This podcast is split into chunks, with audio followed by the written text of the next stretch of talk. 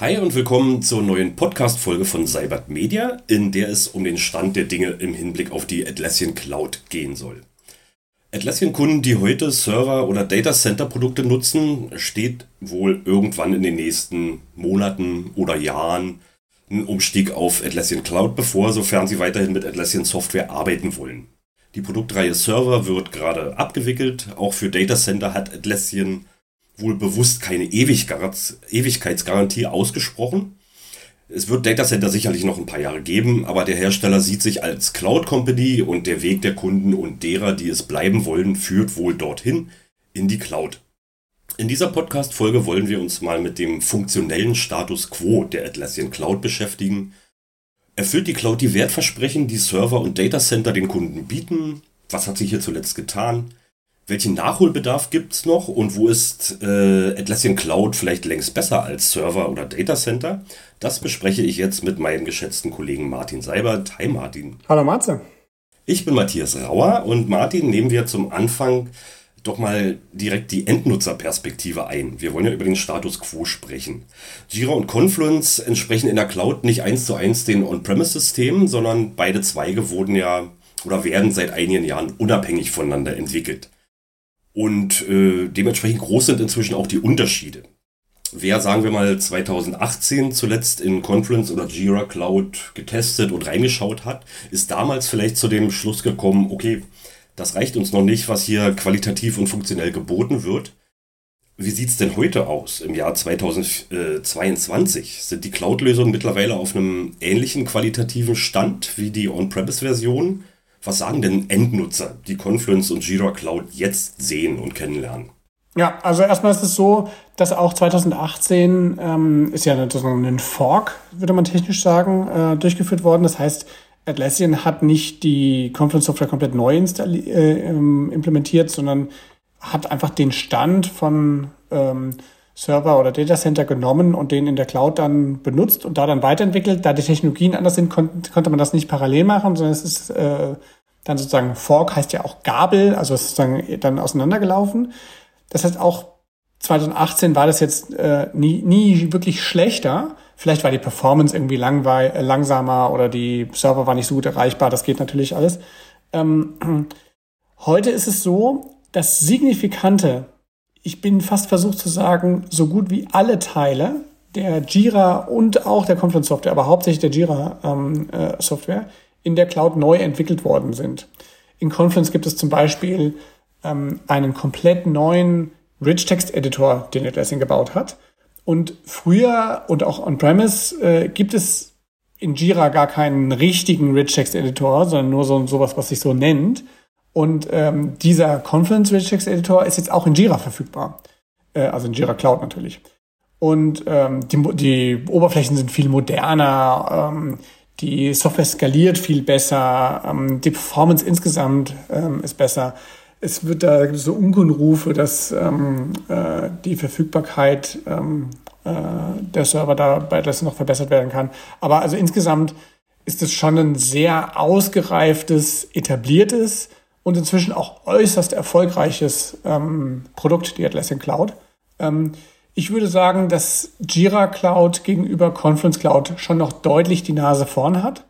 Ähm, also da ist der, der Vorteil, den ich durch eine Cloud-Migration von einem On-Premise-System habe, äh, inzwischen schon sehr stark. Und ich, ich würde fast sagen, Außer bei ganz, ganz komplexen und ähm, speziellen Anwendungsfällen ist es für viele, viele unserer Kunden ähm, für Jira auf jeden Fall sinnvoll, direkt in die Cloud zu wechseln.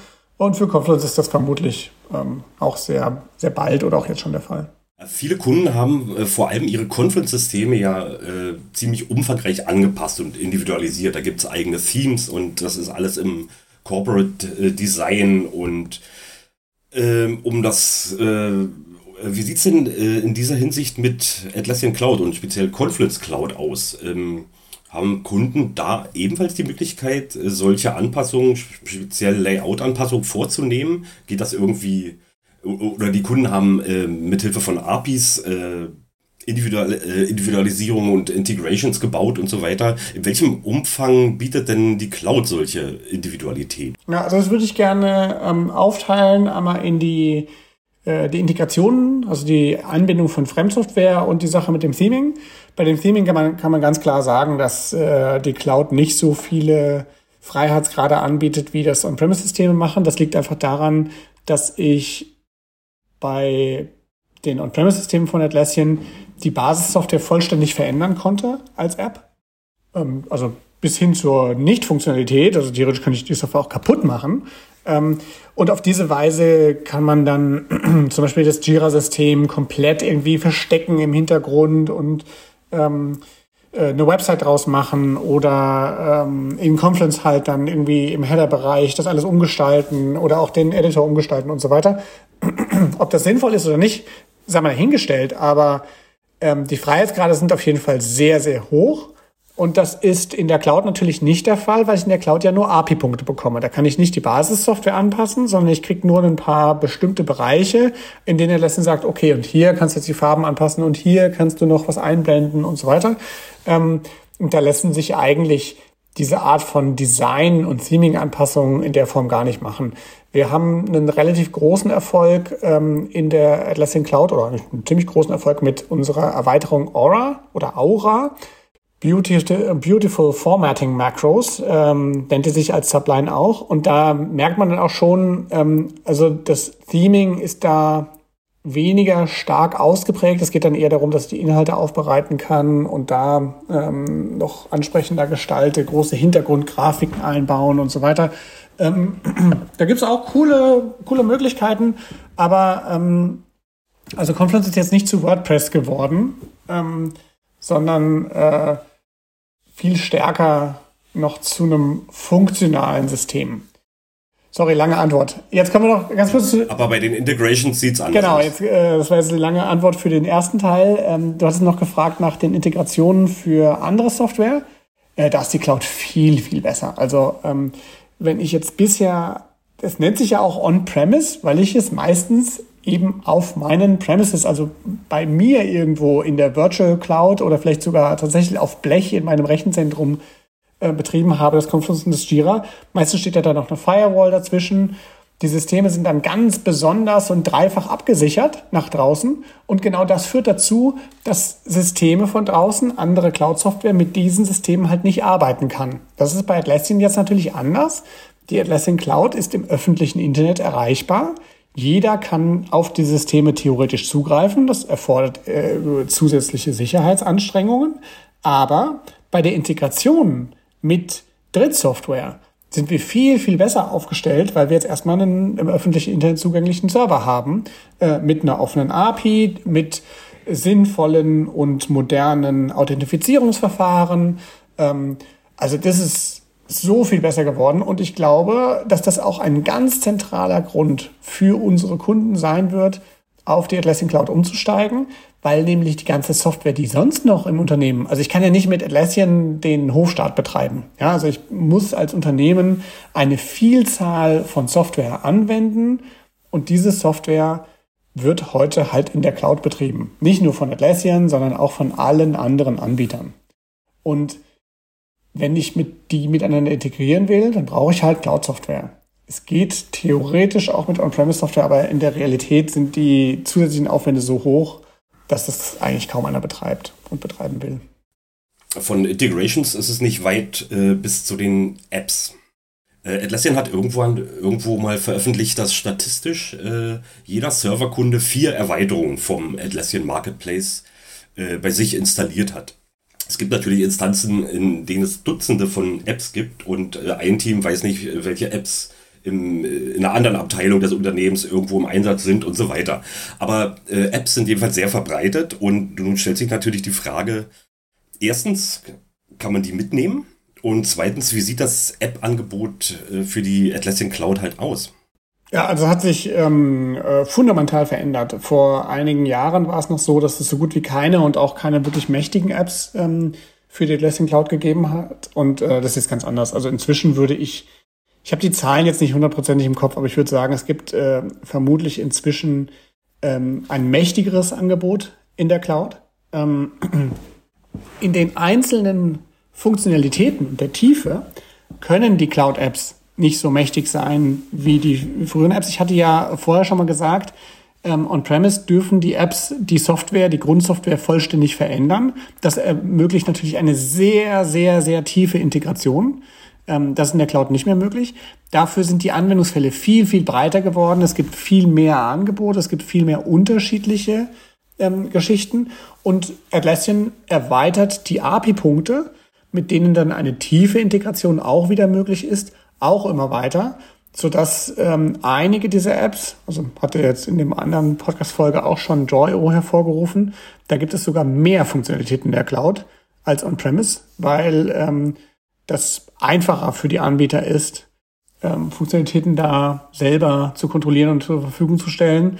Insofern äh, ja, also die Cloud muss sich da überhaupt nicht verstecken und es braucht vermutlich nur noch Monate und dann sieht das ganz klar. Also die ganzen Investitionen, die jetzt getätigt werden heute, die finden eigentlich nur noch in der Cloud statt. Und zwar nicht nur bei Atlassian, sondern auch bei den Anbietern.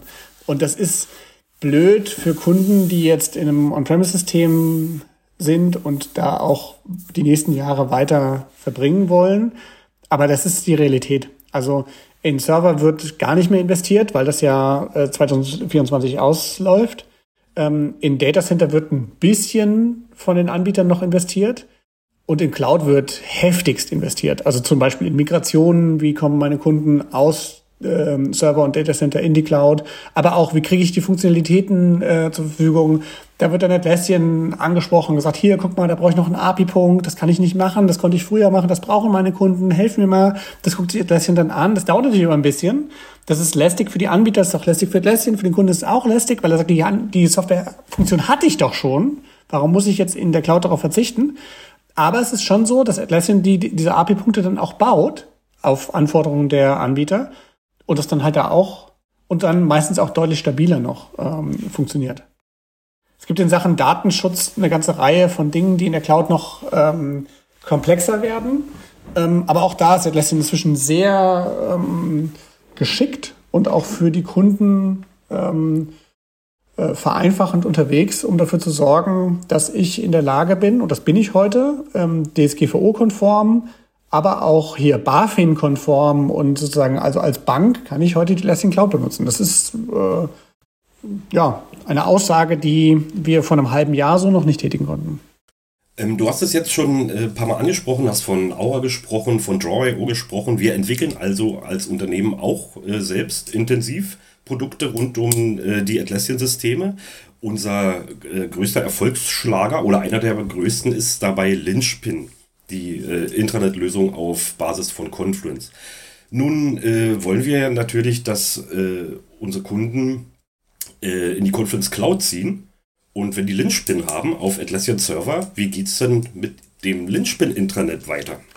Ähm, ja, also das ist eine, ähm, eine große Herausforderung für uns in der ganzen Entwicklung gewesen, weil Lynchpin ähm, eine so mächtige und tiefe Integration für Atlassian Confluence angeboten hat, dass wir da an ganz vielen Stellen unheimlich tief in die Atlassian-Welt eingegriffen haben und ähm, Sachen einfach verändert haben. Also wir haben quasi, das sieht man auch daran, dass wir zum Beispiel viele Kunden gewonnen haben, die eigentlich ein Linchpin-Internet kauften und noch gar keinen Confluence im Einsatz hatten. Ähm, normalerweise ist die, die Methode, wie Apps etabliert werden, ja so, dass ich habe halt Confluence schon, dann gucke ich mal im Marketplace und installiere ich dann noch meine App. Ähm, und wir haben oft sozusagen äh, Kunden dann Confluence auch noch mitverkauft zusätzlich, die das bis dahin noch gar nicht genutzt hatten. Und ähm, da sind wir natürlich voll in diesem äh, Dilemma drin, dass es nicht genug API-Punkte für Confluence Cloud gibt, damit wir alles, was äh, Lynchpin Internet Suite on-premise machen kann, auch in der Cloud machen können. Deswegen haben wir uns dazu entschlossen, eine neue Intranet-Lösung für die Atlassian Cloud zu bauen, die Lynchpin Hey heißt. Und diese Intranet-Lösung ist funktional anders als die Lynchpin Internet Suite. Das heißt, da gibt es keinen einfachen Migrationspfad, wie zum Beispiel bei Draw.io, wo ich einfach sage, okay, ich nehme jetzt meine Diagramme und die wechsle ich einfach in die Cloud mit. ähm, sondern es gibt ein anderes Feature-Set, das, ist deutlich sozialer noch, sehr viel mehr äh, Social Glue, könnte man sagen, also sozialer Zusammenhalt, der durch dieses Linchpin Hey gefördert wird. Und es ist einfach ein anderes Produkt. Ähm, wir sind jetzt nach und nach auch dabei, uns damit auseinanderzusetzen, wie wir Migrationsmöglichkeiten anbieten können. Aber heute ist es so, dass es keinen Migrationspfad für Linchpin Internet Suite Kunden gibt, sondern es gibt ein alternatives Produkt. Aber da ist zum Beispiel jetzt keine Datenübernahme mit dabei.